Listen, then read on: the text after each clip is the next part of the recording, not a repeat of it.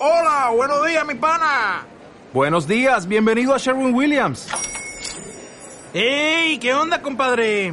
¿Qué onda? Ya tengo lista la pintura que ordenaste en el ProPlus app. Con más de 6.000 representantes en nuestras tiendas listos para atenderte en tu idioma y beneficios para contratistas que encontrarás en aliadopro.com. En Sherwin Williams somos el aliado del PRO.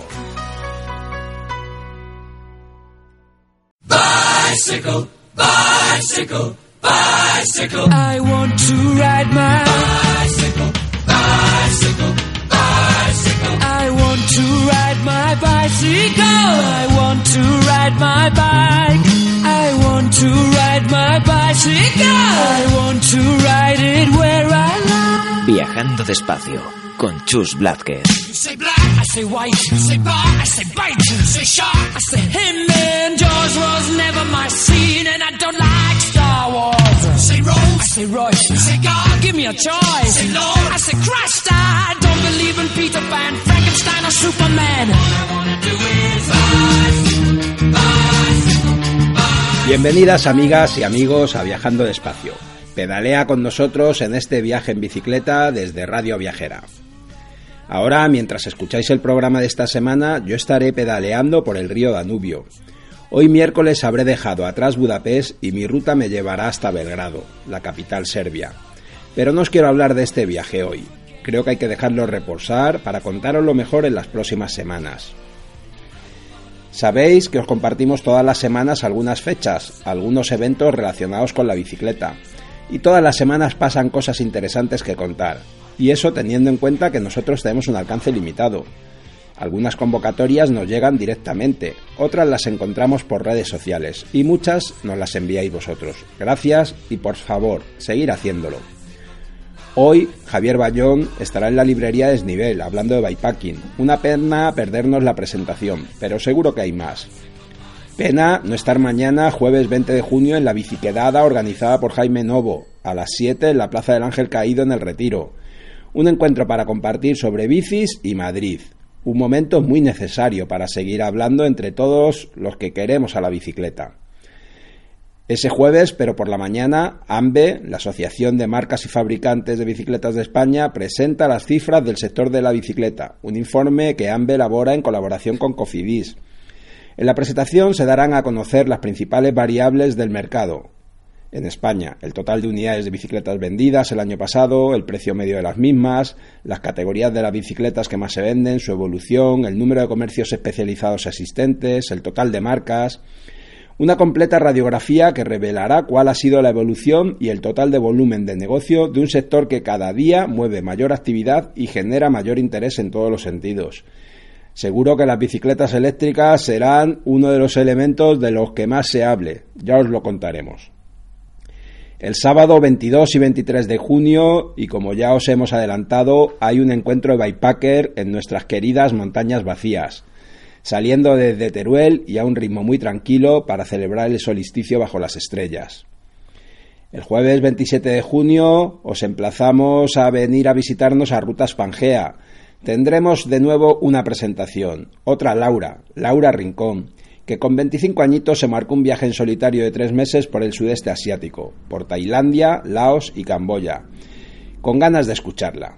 Y os adelantamos también que estamos intentando cerrar fecha para otra presentación con otra cicloviajera, Yesenia, de Nomadic Feminis, una, una canaria que ha recorrido en bici Europa y buena parte de Asia, a la que tenemos la suerte de tener de paso en Madrid, Será el próximo 2 de julio en el local de Rutas Pangea, pero ya os iremos contando.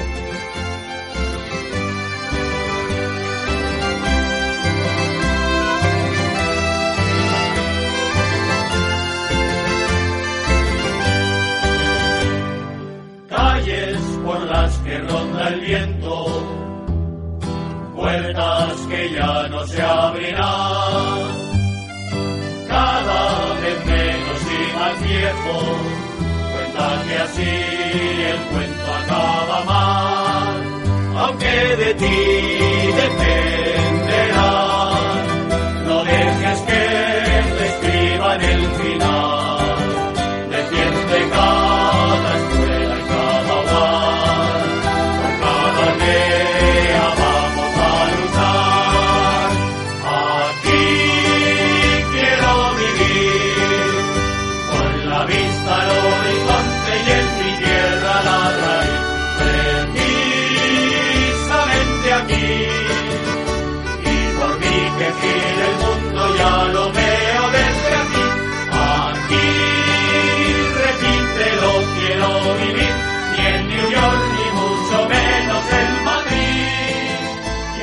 Antes de adelantar los contenidos de esta semana, quiero contarte que el pasado sábado 15 de junio estuve en Mambrillas de Lara, en Tierras de Lara, al sur de la ciudad de Burgos, esa comarca que tanto nos gusta y que atravesamos siempre en nuestra primera etapa de la ruta del CID.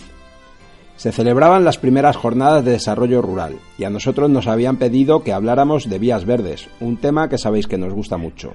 En esta zona de tierras de Lara se acaba de recuperar como camino natural otro tramo de la línea del Santander Mediterráneo.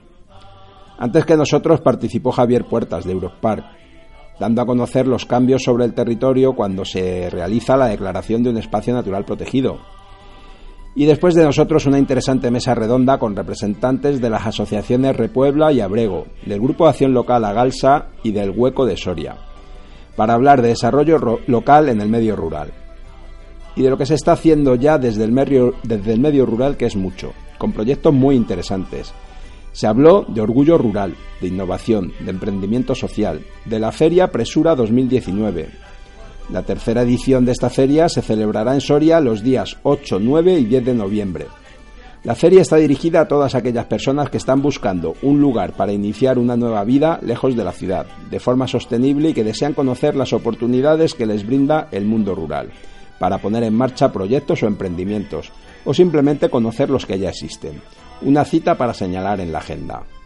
Antes de comer, todos juntos en la cantina visitamos una nueva quesería, Valparaíso, un ejemplo de emprendimiento, con unos quesos y yogures riquísimos, y la cantina de Quintanilla de las Villas, que nos sirvió para conversar sobre la importancia de esos lugares para la vida social de los pueblos, punto de encuentro, espacio de socialización y de cómo muchas veces en los pueblos hoy hay un momento donde un negocio deja de ser un negocio y se convierte en un servicio, necesario para la población. La de veces que esas cantinas nos han reconfortado en nuestras grandes rutas en bicicleta por esa España rural, esa que dicen España vacía y que sus habitantes nos recuerdan que no es la manera de llamarla, ya que ellos apuestan por un medio rural vivo. En definitiva, un lujazo de día, con unos paisajes magníficos, un territorio para seguir descubriendo, como siempre en bicicleta.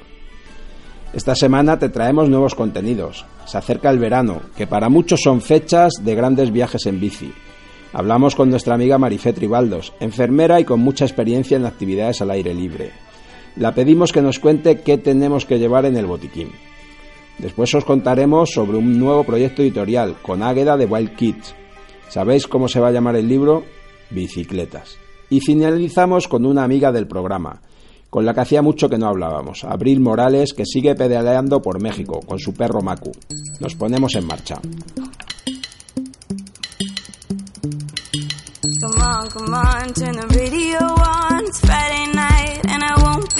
Gotta do my hair, put my on. It's Friday night, and I won't be long till I hit the dance floor,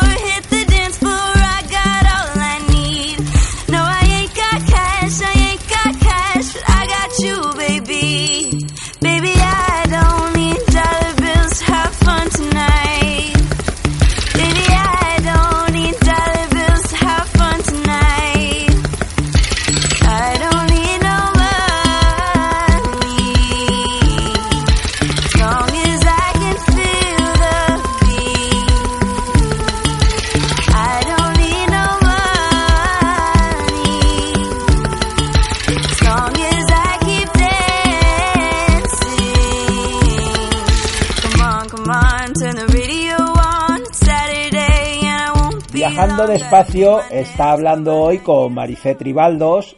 Ella, además de gran amiga, es enfermera, ciclista, aficionada a los deportes de montaña. Hizo el curso de medicina de montaña de la Universidad de Zaragoza con el doctor Morandeiras y queremos que Marifé nos cuente un poco desde su experiencia qué nos suele pasar o qué nos puede pasar cuando vamos en bicicleta y tenemos algún percance y también algunas recomendaciones básicas para nuestro botiquín de cara a este verano que ya comienza. Hola Marifé, Hola, buenas noches. Muchas Es un gracias. volver a hablar con vosotros. muchas gracias por atendernos, por dedicarnos tu tiempo y, y- y cuéntanos desde tu experiencia qué nos suele pasar, qué es lo más habitual. Buf, muchas cosas. El ciclista de montaña desde un principio está sometido a un riesgo de padecer determinados accidentes debido al medio en el que desarrolla su actividad, que es el medio natural. Entonces ahí, claro, es un medio irregular, con baches, piedras, que desarrolla con mucha más gente, que va a una determinada velocidad, que puede tener un riesgo de pinchazos, en todo, en fin, una serie de causas que todo ello conlleva que podamos tener unos accidentes. Entonces, eh, tenemos que estar mínimamente preparados para, para saber solventar lo que pueda ocurrirnos, porque claro, no tenemos al lado un centro de salud o un hospital. Entonces tenemos que salir de, de ese pequeño accidente que nos haya ocurrido o gran accidente, saber actuar eh, para poder llegar al próximo pueblo o, o que solventar el accidente de otra manera, avisando lo que haga falta. Ahora lo veremos. ¿eh? Hay una cosa que a mí me resulta muy interesante, Marifé, y, y bueno, y yo creo que todos los que somos aficionados a salir a la montaña deberíamos pasar de cuando en cuando por, por un curso de primeros auxilios, porque nos viene bien a nosotros, pero también al resto de la gente con la que compartimos esas excursiones. Y, Efectivamente. Y yo recuerdo que cuando hemos hecho estos últimos cursos, que, que, además ahora ya se habla de cursos en lugares remotos, porque a nivel sanitario nos explicaban que un lugar remoto es aquel que está a más de una hora del Ajá. centro sanitario donde te van a poder atender. Atender, ajá. Y la verdad es que eso, eso en la montaña son muchos sitios. Muchos. Imagínate, pues, una, una ruta cicloturista en la que tú llenes tus alforjas y te vayas, pues, por ejemplo, una semana o dos de travesía. Sí. Claro, las distancias de unas poblaciones a otras, a veces, pues, sabéis que son muy grandes. Entonces, claro, ahí en esos intermedios puede ocurrir de todo. Mira, por ejemplo, la, el fin de semana pasado tuvimos el caso de un chico en una ruta cicloturista que estábamos haciendo, un chico que tuvo una picadura de avispa en la lengua. Segundos aquello se hinchó descomunalmente y claro, como era una ruta ya eh, montada y tal, había ambulancias de apoyo y tal, y enseguida vino la ambulancia y se lo llevó. Pero eso te ocurre cuando tú vas solo con tus compañeros y como no lleves o sepas reaccionar, eh, se puede convertir en un problema muy serio. Entonces, saber salir de esas situaciones, eh, ¿cómo se puede hacer? Pues, a ver, nosotros podemos explicar mínimamente lo que puedes hacer en un traumatismo, una herida, pero cuando ya son lo que llamamos emergencias, donde las funciones vitales nuestras pueden verse comprometidas, eso se aprende perfectamente a través de esos cursos que tú comentas, porque ahí nos, nos enseñan a mantener o a, re- a, digamos, a, re- a- a volver a empezar esas funciones vitales que se han visto dañadas por, por cualquier causa. Es, ese chico mismo de la picadura de avispa, si no está en un sitio controlado, pues puede acabar ahogándose con su propia lengua. Sí, sí, la verdad O es sea, son que... riesgos muy serios. A veces lo que pasa es que hasta que no nos ocurren no nos acordamos de ellos. Sí, y por suerte la memoria de esas cosas se olvida con relativa Se rapidez. olvidan, efectivamente, se olvidan, pero no hay que olvidarlas y hay que estar mínimamente preparados y llevar siempre esas mínimas cosas encima. ¿eh? Perfecto. ¿Y, y qué crees que serían esas mínimas cosas que deberíamos llevar? Pues mira, un botiquín con unos imprescindibles, que digo yo, que es para dar esos primeros, primeros auxilios, eh, yo metería de entrada lo primero una manta térmica. Esa manta térmica hay que llevarla siempre que salimos a un medio natural, sea de montaña, sea de ciclismo, de lo que sea, porque nos puede salir, de, o sea, sacar de muchos escollos. Sabéis que las mantas térmicas tienen dos colores, uno plateado y uno dorado por la otra cara. Eh, cada uno tiene su función. Si tú quieres que ese paciente, o sea, ese herido, eh, no caiga en hipotermia, o sea, no se nos enfríe, hay que ponerle la parte plateada por dentro y envolverlo. Eh, muchas veces eh, el herido es grave y hasta que pueda llegar ayuda, lo primero que tenemos que hacer es taparlo, porque un herido pierde temperatura rápidamente. Entonces, para evitar eso, hay que ponerle ropa y envolverlo con esa manta térmica. ¿De acuerdo? Que además no ocupa nada. Nada, pesa gramos, o sea, está doblada en forma cuadrada y es que pesa gramos. Entonces, el primer elemento que yo metería sería una manta térmica. Perfecto. Luego metería un par de guantes que tampoco pesan absolutamente nada y nos pueden ser imprescindibles. Para caso de unas heridas, manipular cualquier cosa, los guantes son imprescindibles. Luego, un paquetito de gasas estériles, fundamental.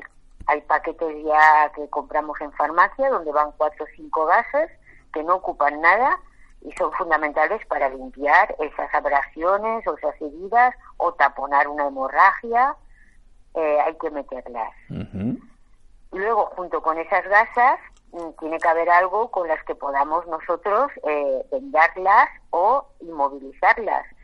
Eh, podemos hacerlo a través o bien de una venda pequeña o unos vendajes tubulares que ahora son muy prácticos y nos permiten incluso seguir desarrollando la actividad. Yo puedo dar fe. Yo puedo dar fe que tú eso siempre lo llevas, porque, Exacto, porque te los he visto poner ya más de una vez. es que son no ocupan lugar nada como una venda y son muy prácticas las puedes puedes enfundar una pierna un brazo en fin son muy útiles luego aparte un esparadrapo un rollo de esparadrapo que aparte de para temas sanitarios nos puede servir para otras muchas cosas tipo avería de algo de la bici y hay unas eh, gasas vaselinadas que se llaman limitul o turgrasum que una de ellas ocupa nada, como si fuera media hoja de papel. Y cuando hay una herida y ya has lavado esa herida, el colocar ese turgrasum encima directamente impide que luego se, se, se sequen las, las gasas y luego hagamos daño al retirarlas. ¿De acuerdo? Y especialmente beneficiosas en esas heridas del raspón, ¿no? De la bici en el asfalto, esas quemaduras. Son tan abrasivas cuando caemos raspando, eh, son las, las más frecuentes que hay realmente en, en mountain bike. ¿eh?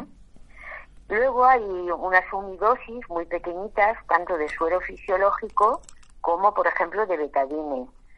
Eh, Uno serviría para lavar y el otro como desinfectante.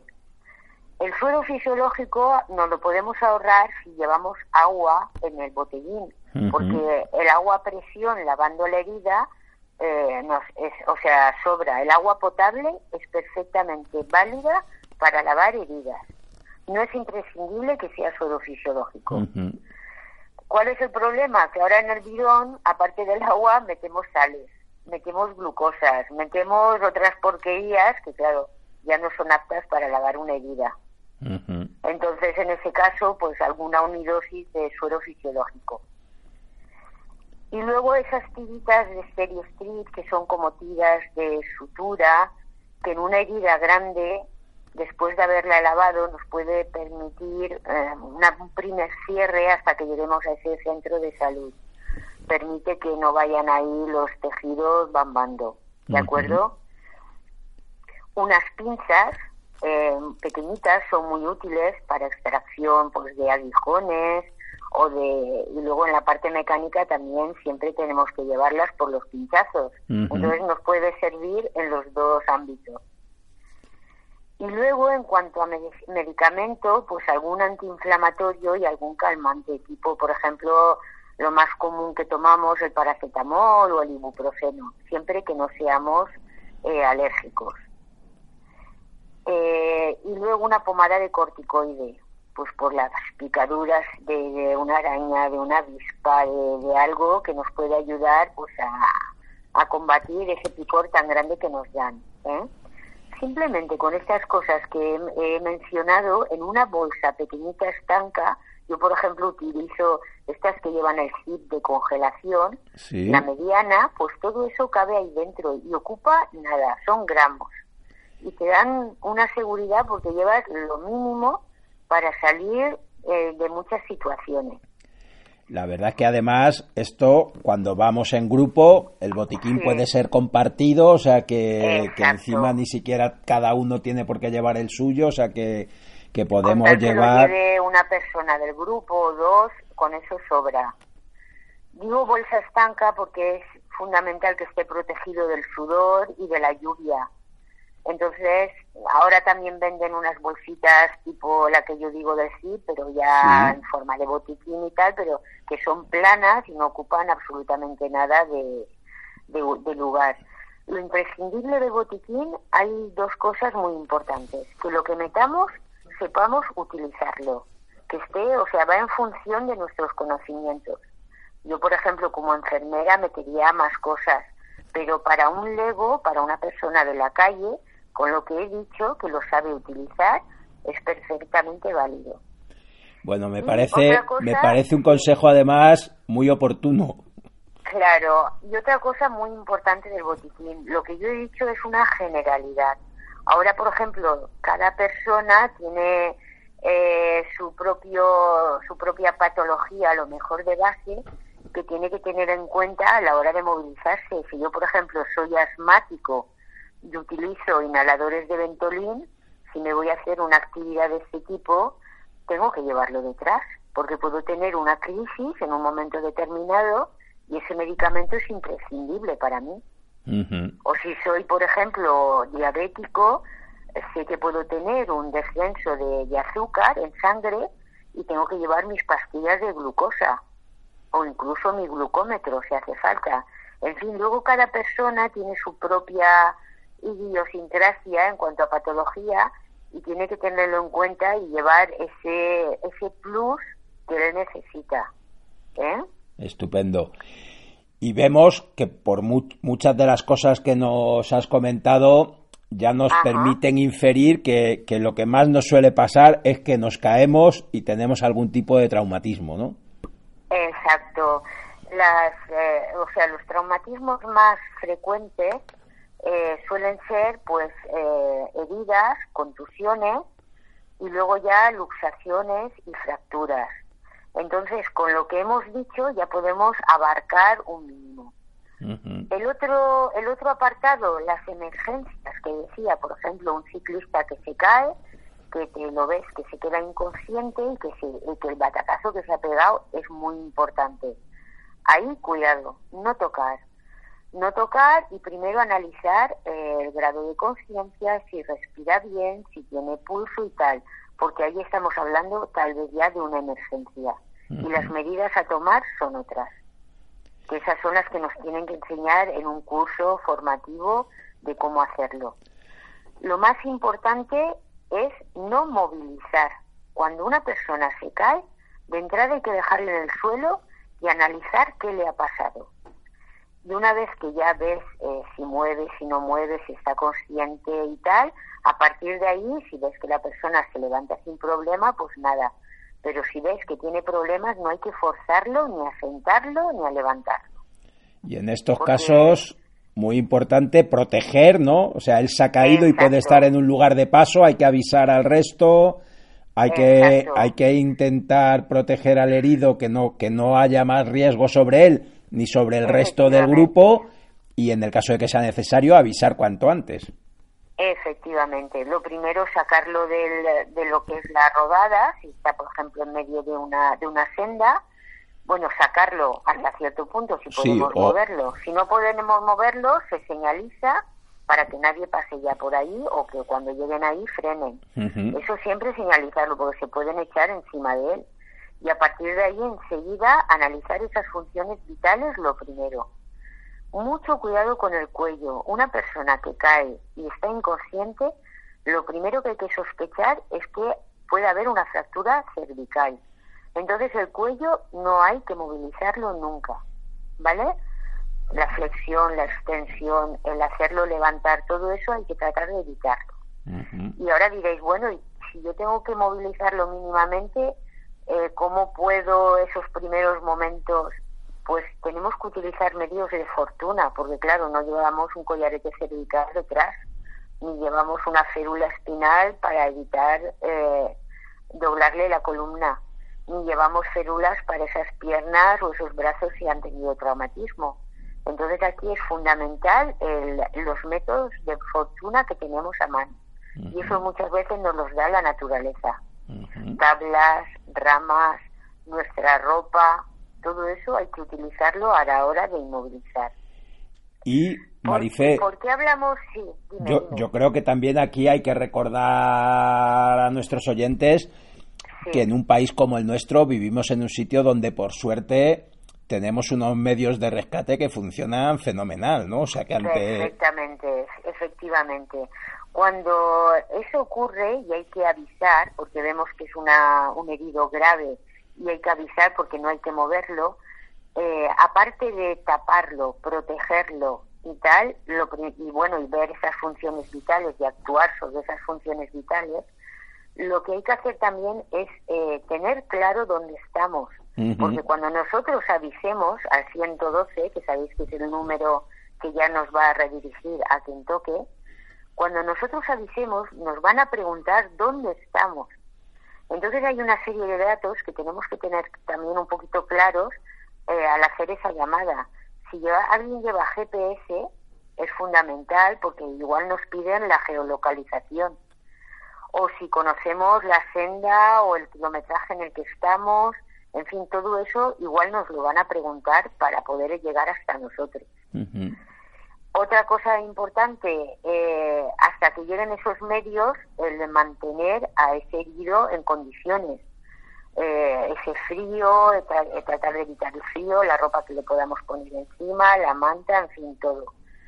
Cuidado con los vómitos muchas muchas veces tras un traumatismo importante hay un por, por efecto reflejo hay unos vómitos sabéis que hay que tener cuidado porque con su propio vómito se puede ahogar entonces eh, hay una posición lateral de seguridad pero hay que saber hacerla en un traumatizado para evitar que ese vómito vaya a las vías respiratorias ¿eh?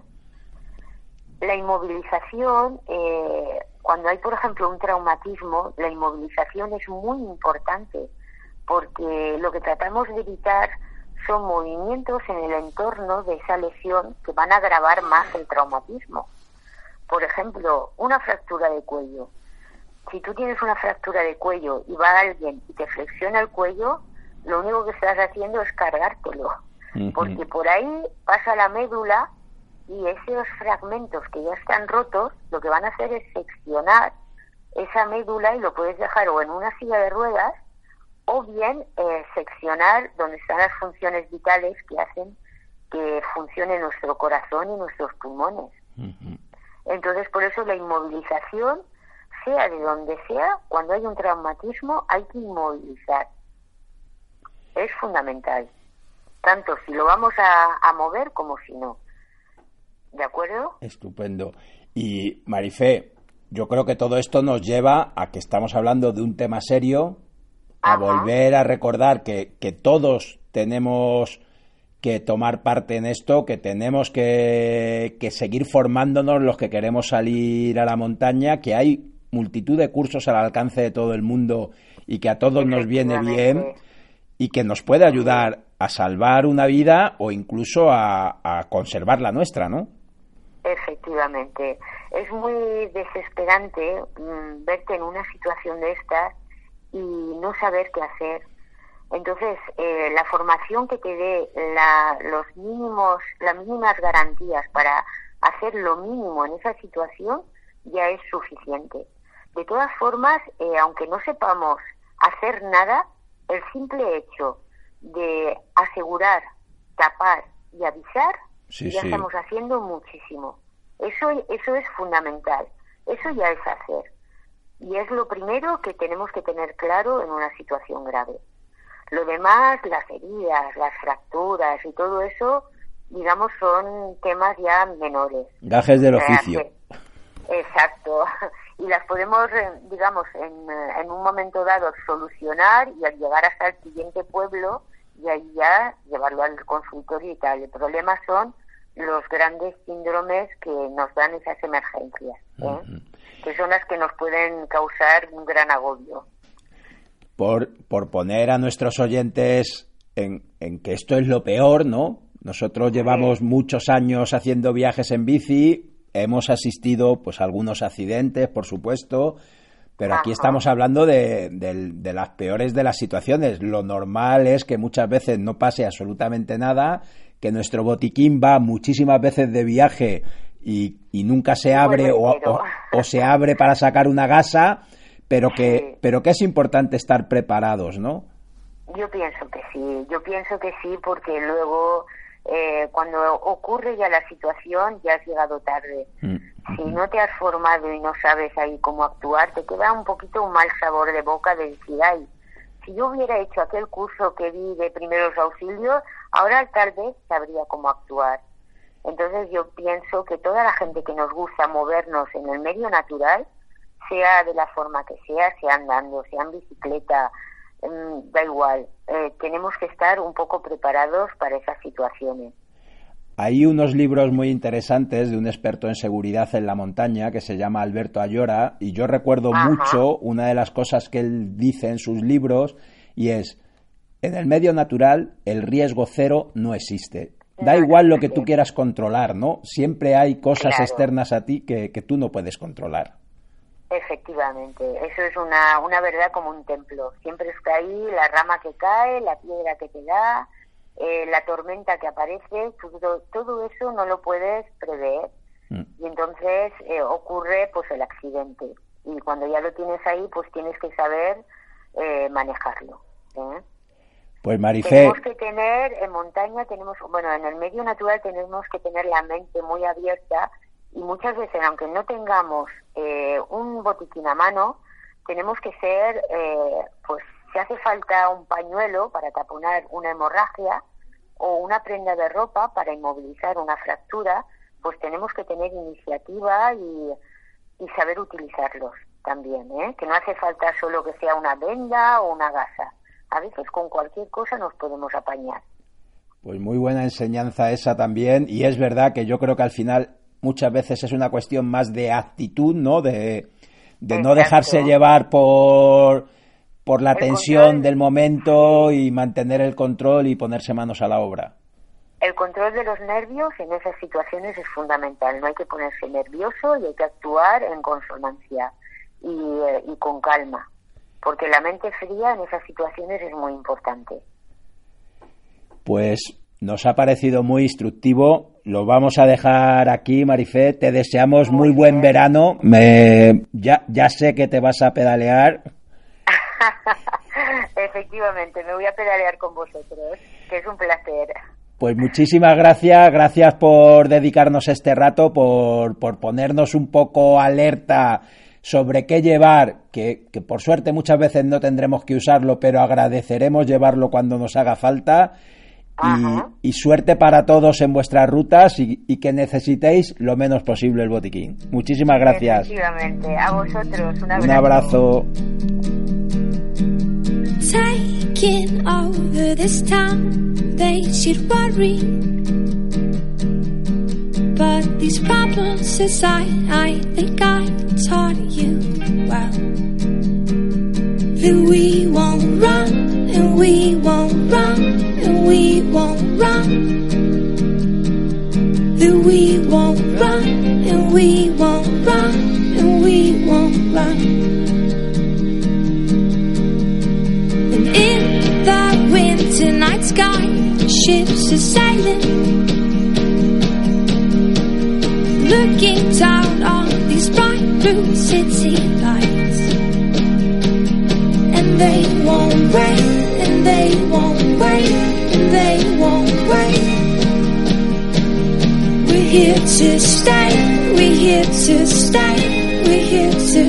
Nos habían llegado noticias por distintos canales de la idea de editar un libro de literatura infantil con el título de Bicicletas. Una de las personas que nos puso sobre la pista fue Iria de Soy Cicloviajera. Decidimos que queríamos saber más y contactamos con las personas que había detrás de la idea.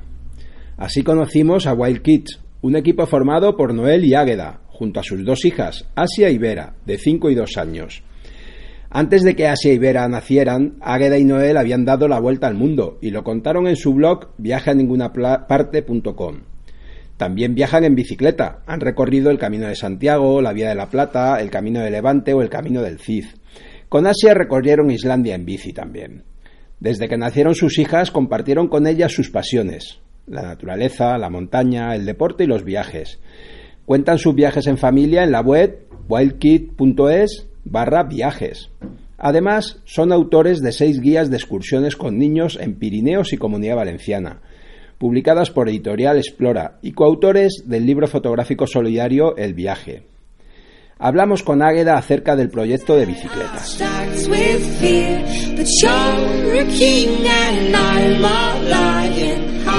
Bueno, pues plante pues es dar otra visión, que, que los niños conozcan también la importancia de las bicicletas antes de usarlas incluso. La verdad es que, y lo hablábamos antes fuera de antena, eh, no encontramos mucha literatura infantil que tenga que ver con la bici. Nosotros hace relativamente poco hablamos con Miquel Valverde, un ilustrador que, que ya ha hecho muchos libros de literatura infantil y que ahora ha empezado una serie donde la bicicleta es protagonista, pero, pero no hemos encontrado muchos. Sí, pues eh, esperemos que esperemos que esto no vuelva a pasar y que bueno que con estos libros y muchos más que puedan salir eh, metamos el, el modo de viajar en bicicleta, utilizar la bicicleta en, conseguir que sea algo más cotidiano, porque de hecho también muchos padres eh, sabremos que, es que los libros infantiles a los niños les encanta, los, los devoran y les gusta mucho mirarlos, les gusta involucrarse en la historia y, lo leen y lo releen otra vez. Entonces, eh, un libro infantil para un niño es una joya. Y si encima la temática sobre bicicletas, pues para nosotros encantados. Y cuéntanos, Águeda, ¿cómo es la idea de vuestro proyecto? Bien, pues a ver, nosotros este proyecto lo hemos lanzado por una campaña de crowdfunding, de micromecenazgo, eh, bueno, pues para, para ver también un poco cómo, cómo responde el público y en realidad ahora mismo, a, a falta de 10 días de terminar la campaña, prácticamente, eh, prácticamente la hemos conseguido. Eh, la gente ha respondido bastante bien y bueno, pues creemos que, que, que va a funcionar bien el libro. Es decir, si luego conseguimos un objetivo más, posiblemente mejoraremos las recompensas. Que, bueno, sabéis que el crowdfunding, aparte de conseguir el objetivo principal, que en este caso es un libro o un disco o, o algo similar, pues damos otros, se consiguen otras recompensas que únicamente se pueden conseguir aquí. En este caso, unas camisetas eh, con el con el nombre de bicicletas o bueno aún están por, por acabar de, de definirse que pueden ser además para tallas tienen tallas de adultos y tallas de niños no para ir en familia un poco luciendo nuestro amor por la por la bicicleta. Muy bien. La verdad es que nosotros en el programa hemos entrevistado a, a varias familias viajeras que viajan en bici, algunas además muy activas en redes sociales que lo cuentan, como, como la gente de Peque Bikers o la familia Supertram. Y la verdad es que a nosotros nos parece que es una manera excelente de infundir esas ganas por el viaje y por el viaje en bicicleta desde edades, como tú decías, muy tempranas. Mm, Efectivamente, sí, sí. Nuestras hijas están acostumbradas. Además, nuestros viajes, tanto en bicicleta como no, los tenemos que adaptar a sus edades. Hemos probado ya todo tipo, creo, de cachivaches, podríamos llamarlo, desde el remolque. Ahora tenemos un Wihoo para la próxima aventura que tenemos en marcha. Luego ya espero que pasen a utilizar su bicicleta. Pero bueno, nos tenemos que ir adaptando a sus edades, pero sí, seguimos viajando como más nos gusta a nosotros. ¿Y qué recomendarías a esos padres que están pensando hacer su primer viaje en bici con niños? ¿Qué, qué cosas son claves a tener en cuenta? Pues yo creo que lo fundamental es querer hacerlo. O sea, re- realmente es tener las ganas de hacerlo. Luego nosotros en los viajes siempre nos damos cuenta que lo más complicado es la logística. En este caso, claro, con bicicletas, pues el tener que transportar las bicicletas, ya digo, los remolques hasta el sitio del destino y bueno, conseguir en las alforjas meter, si necesitas tienda, saco, hornillo para, para tener esa autosuficiencia ¿no? que te da la bicicleta, esa libertad de viajar. Pero una vez todo eso ya lo, ya lo tienes solucionado, que se soluciona, pues es ponerte a rodar y a disfrutar del viaje. Y Águeda, antes de despedirnos, dinos dónde podemos encontrar toda la información sobre bicicletas y sobre el resto de las guías de Will Kids. Pues nosotros tenemos nada, en nuestra página web, wildkids.es, estamos también en redes sociales, Instagram, Facebook, y desde ahí ya podéis enlazar eh, tanto al Berkami de, de bicicletas como acceder a todas nuestras guías, nuestra información sobre los viajes. Nosotros de los viajes solemos hacer vídeos resúmenes que te dan una idea muy clara de, de lo que es viajar en bicicleta. Y bueno, cualquier cosa, cualquier duda que le surja a alguien, nosotros también estamos ahí para contestar lo que, lo que haga falta. Déjame que diga, Agueda, que hacéis vídeo resumen y unas muy buenas crónicas, ¿eh? O sea, se os nota, se os nota bien entrenados en, en contar los viajes. Bueno, la editorial es lo que tiene también. La lectura y la bicicleta, yo creo que son dos, dos buenas facetas interesantes.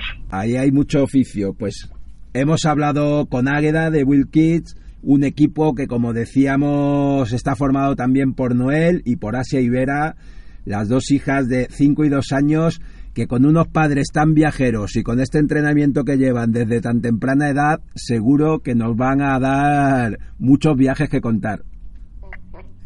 Bueno, muchísimas gracias. Muchas gracias, un saludo y que y suerte a conseguir el objetivo y a superarlo. Muchísimas gracias. Un saludo, hasta pronto. Hasta pronto.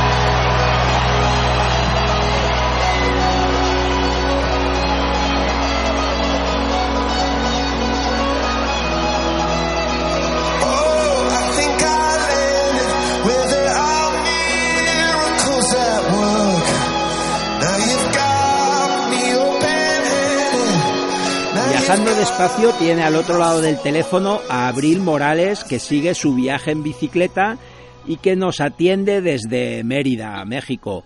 Buenos días, Abril. Hola Jesús, ¿qué tal? ¿Cómo están por ahí? Muy bien, muy contentos de volver a hablar contigo y, y cuéntanos, cuéntanos cómo está yendo tu viaje. Sí, estoy por Mérida justo cumpliendo un año. Hace un año que salimos desde la ciudad de Oaxaca. Eh, y bueno, como sabes, vamos en dirección a Argentina para continuar después, eh, o para cruzar hacia, hacia, hacia Sudáfrica y continuar por el continente africano. Y bueno, llevamos un, un camino que no hemos salido de México, pero porque me lo estoy tomando muy relajadamente, la verdad, disfrutando mucho cada, cada lugar. Y bueno, pues todo ha ido bastante bien, bastante bien. Macu, mi perro, ya creció, ya es enorme. ¿sabes? Cuando salimos era un cachorro, pero pues ya, ya ha crecido, ya tiene unos 15 kilos más de lo que pesaba antes. y todo bien, bien, bien. Le hemos visto, le hemos visto crecer en las fotos y, y te hemos visto también crecer a ti, ¿no? Seguir haciendo kilómetros, conociendo gente, conociendo distintos lugares. Sí, sí, la verdad es que ha sido un año muy bueno, de muchas experiencias. Me ha gustado mucho, pues, todo lo que he ido viviendo, ¿no? Y me he dejado fluir con, con los lugares, con, con la gente, eh, pues, en el momento en el que voy pasando. Eh, y me ha gustado mucho, pues, en el camino voy haciendo también actividades para niñas y para mujeres, ¿no? Todo con perspectiva de eh, de género y son a que ver con el del empoderamiento de la mujer, pues eh, motivar a realizar nuestros sueños como mujeres, ¿no? Es lo queremos, que es lo que añamos y que, que tal ser débiles y mujeres pues no podemos, ¿no? Entonces pues más bien hacer actividades que nos motiven a, a, que sí podemos hacer las cosas, pues promoviendo también el uso de la bicicleta como una herramienta de empoderamiento.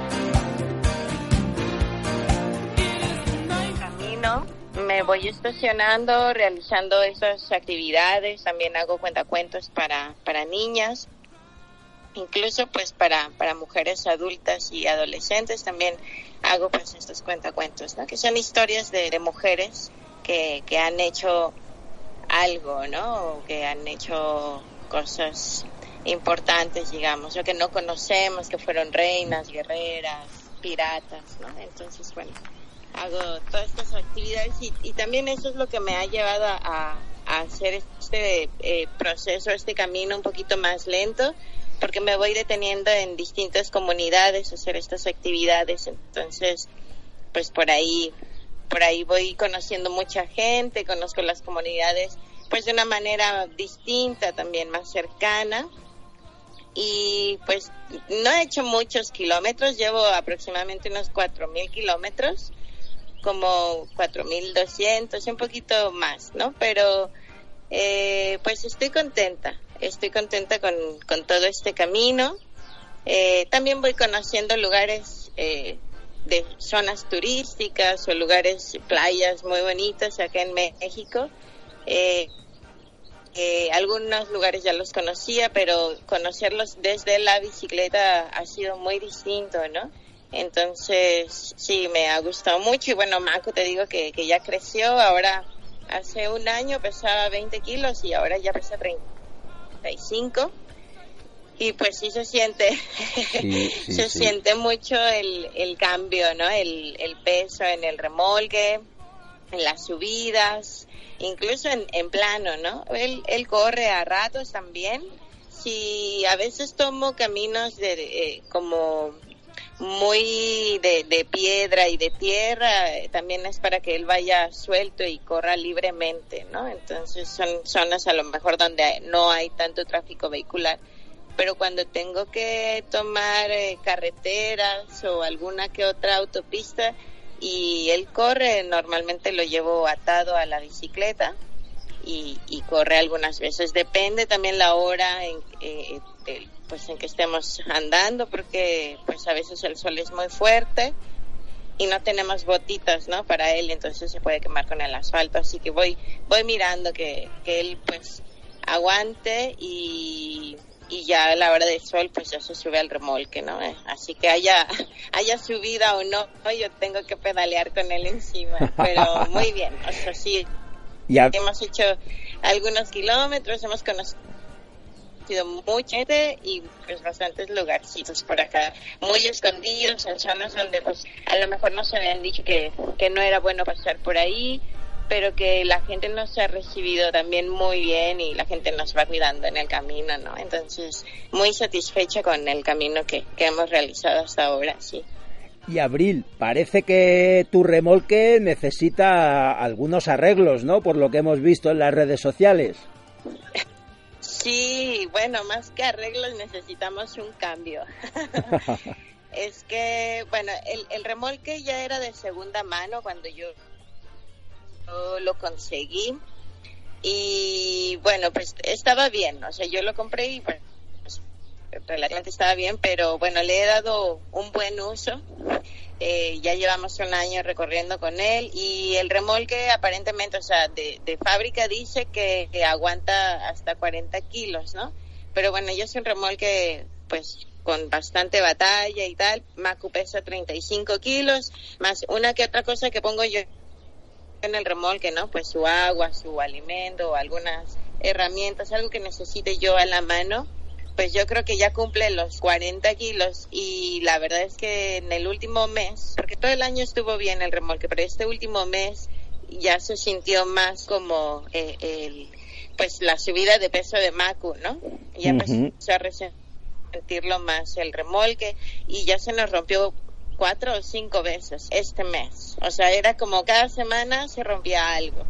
Y bueno, lo he ido reparando, he ido haciendo las soldaduras necesarias pues en, las ciudades a donde voy llegando. Pero sí, ya de pronto se vuelve pues un peligro andar con un remolque que se va rompiendo en el camino, porque pues a veces vamos en, en las subidas y se ha soltado el remolque yéndose hacia atrás y eso pues representa mucho peligro, ¿no? Entonces, pues lo que estábamos buscando, sí, bueno, lanzamos una, o lancé una, una campaña de recaudación de fondos porque lo que quisiera ahora es deshacerme de ese remolque que ya veo que, que pues por más que lo arregle, ya dio de sí lo que tenía que dar. Eh, más bien quisiera eh, conseguir una bicicleta cargo, una bicicargo, que son un poquito más largas en la parte de atrás. O sea, es exactamente igual a una bici normal, pero más larga la, la parte trasera para llevar ahí encima a Macu, como he visto que han hecho este, algunos cicloviajeros, creo que Pablo de Min en algún momento también este, llevó a, a Hippie en su portaequipaje, por ejemplo, ¿no? Bueno, más bien siempre la lleva en el portaequipaje, pero creo que hubo un tiempo que, que usó una bici de estas alargadas. También por ahí en Argentina está otro chico que se llama Sebas, también viajando con, con su perro eh, sobre la bicicleta y, y alargó, extendió la, la bici. Entonces, eh, pues creo que eso va a ser lo mejor también para nosotros, llevar a Macu sobre la bicicleta y deshacernos del remolque. Entonces, bueno, pues sí estamos haciendo una recaudación de fondos para, para conseguir una bici cargo o, o hacer las extensiones necesarias para la bici que tengo, ¿no? O sea, cualquiera de las dos cosas me viene bien siempre y cuando pues Macu pueda este viajar conmigo arriba de la, de la bici, ¿no? Esa es la, la idea. Estupendo, pues lo compartiremos también en las redes sociales del programa por si por si algún oyente puede y desea colaborar, porque a nosotros nos parece que, que sigue valiendo mucho la pena continuar ese viaje y, y hay que dotar de los medios necesarios. Claro, sí, o sea, definitivamente eh, vamos a seguir, o sea, sí o sí yo voy a seguir, yo tengo que buscar la, la forma de, de continuar con Macu, ¿no? Entonces, bueno, esperamos eh, recaudar estos fondos, igual estoy viendo si aquí en esta ciudad donde estoy le pueden hacer estas extensiones a la bici y, y, pues sería excelente, ¿no? Pero bueno, cualquiera de las dos cosas y pues sería muy bueno para continuar porque pues Macu no no lo voy a dejar. Definitivamente para mí no es una opción dejarlo y tampoco es una opción renunciar al viaje porque no tengo los medios ahorita no entonces bueno eh, yo sé que lo vamos a hacer juntos así que no no me preocupa eso. Más bien estamos buscando como los fondos para poder continuar. ¿Y hacia dónde te diriges ahora? ¿Cuáles son los siguientes puntos de parada de tu viaje? Pues voy a estar un par de meses en, en, la, en el Caribe mexicano, eh, sobre todo pues trabajando y haciendo un poquito de dinero también. eh, y después de ahí pues ya voy a ver si puedo cruzar a, a Cuba con Macu y pedalear por Cuba. Y después volver y continuar hacia Centroamérica y bueno continuar después hacia Colombia etcétera no hasta Argentina pero ahorita después de Mérida sigue estar en el Caribe un par de meses para verano que es la temporada alta y bueno pues para trabajar un ratito no porque también eh, es lo que voy haciendo en el camino eh, voy generando ingresos desde vendiendo postales que yo hago hasta trabajando en, en temas de turismo en, en, en estas zonas, ¿no? Entonces, bueno, aprovechar un poquito la temporada que viene ahora para trabajar y bueno, y después continuar hacia, hacia Cuba, volver y continuar por Centroamérica. Pues nada, te deseamos que el viaje siga fenomenal, nos hacemos eco de esa recaudación de fondos y sobre todo te deseamos a ti, a Mauku, un excelente viaje, una buena ruta. Muchísimas gracias y bueno, pues estamos por acá, seguimos en contacto y muchísimas gracias por compartir y difundir la, la campaña. Seguimos en contacto, Abril, un abrazo fuerte. Venga, un abrazo. Chao. Chao. Bicycle, bicycle. I want to ride my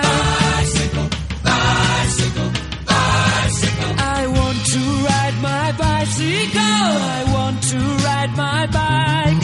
I want to ride my bicycle. I want to ride it where I like. You say black, I say white. Say I say bite. I say. And was never my scene, and I don't like Star Wars. Como siempre, un placer compartir este tiempo de radio. Recuerda, no vamos en bici para añadir días a nuestra vida, sino para añadir vida a nuestros días. Si no te quieres perder ningún programa de Viajando Despacio, suscríbete al podcast en iVoox y por favor déjanos un comentario si te ha gustado nuestro programa. De esta forma nos ayudas a que podamos seguir llegando a más amantes de los viajes en bici. Estamos en Facebook, Twitter y esperamos tus propuestas de ruta, viajeros, tus comentarios. Si te apetece contactar con nosotros, puedes escribirnos a viajandodespacio@rutaspangea.com. Gracias por haber llegado hasta aquí. Viajando despacio volverá la próxima semana con más rutas, más viajes y sobre todo más bicicletas. Hasta la semana que viene. Un saludo viajero y a dar pedales.